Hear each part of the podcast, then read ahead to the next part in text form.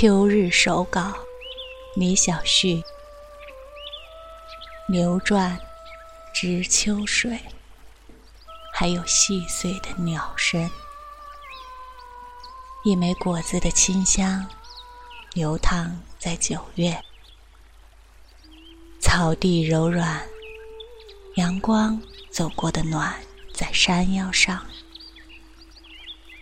流泻的声音，由远及近。我的庄园摇晃在水中，那些银色的水和鱼离开岸，眼睛反射出山谷的绿。一些娘朝天空慢慢铺展，河滩上割草的人没有抬头。被别人的眼睛拒绝，秋天更低了。等睡莲的花瓣长着翅膀醒来，风过之痕，而我还在水的中央。清澈、微蓝，那些细小的碎银样的波纹，都源自风。那些成熟和圆润，会一点一点溢出、扩大。微风过处之水，是世界上最令人心醉的事物。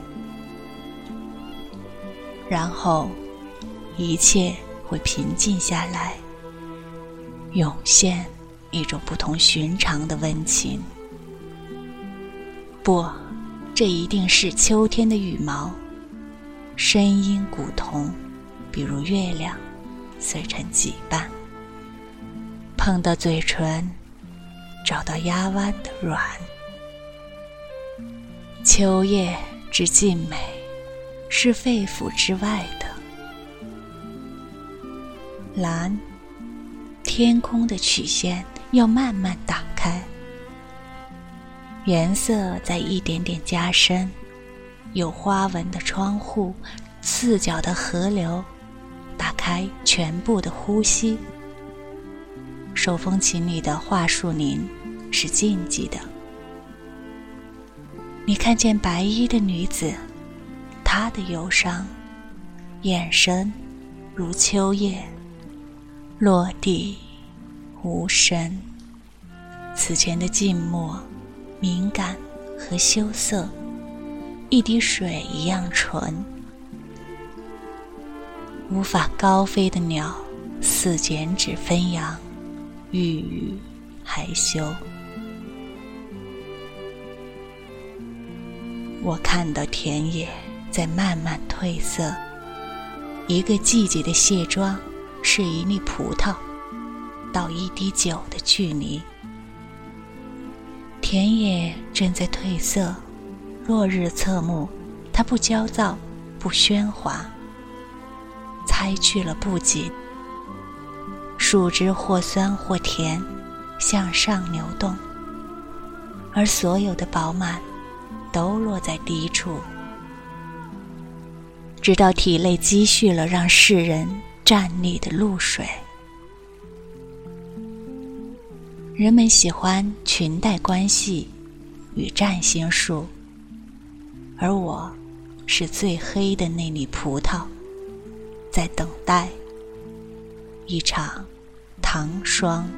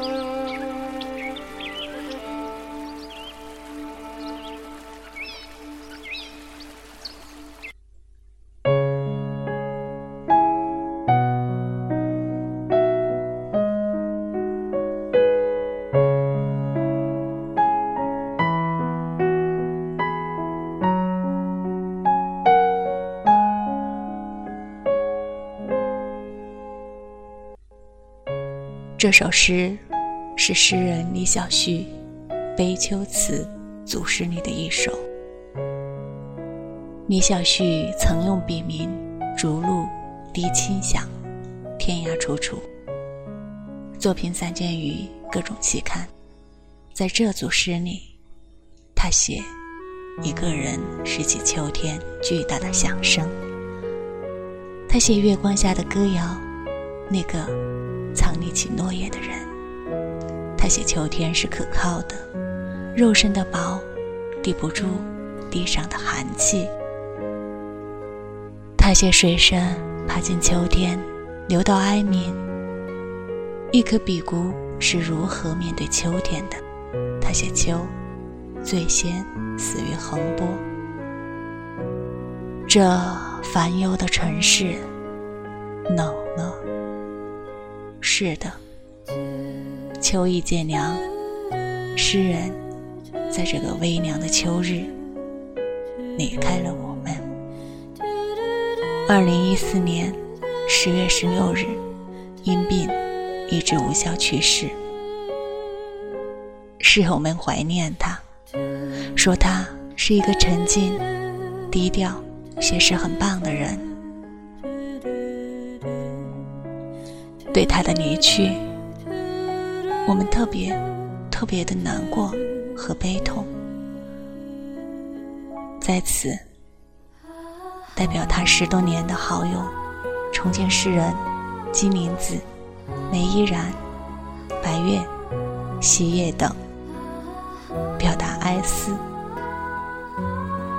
愿天堂的他。依然写诗，愿活着的我们珍惜当下。珍惜每次相聚每个瞬间的存在。各自安好无论在何时何地告别人生我们都可以无怨无悔的离开。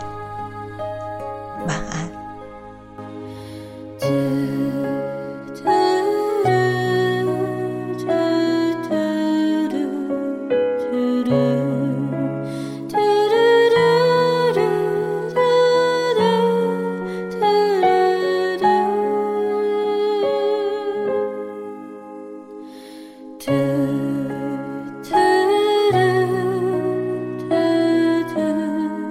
it is.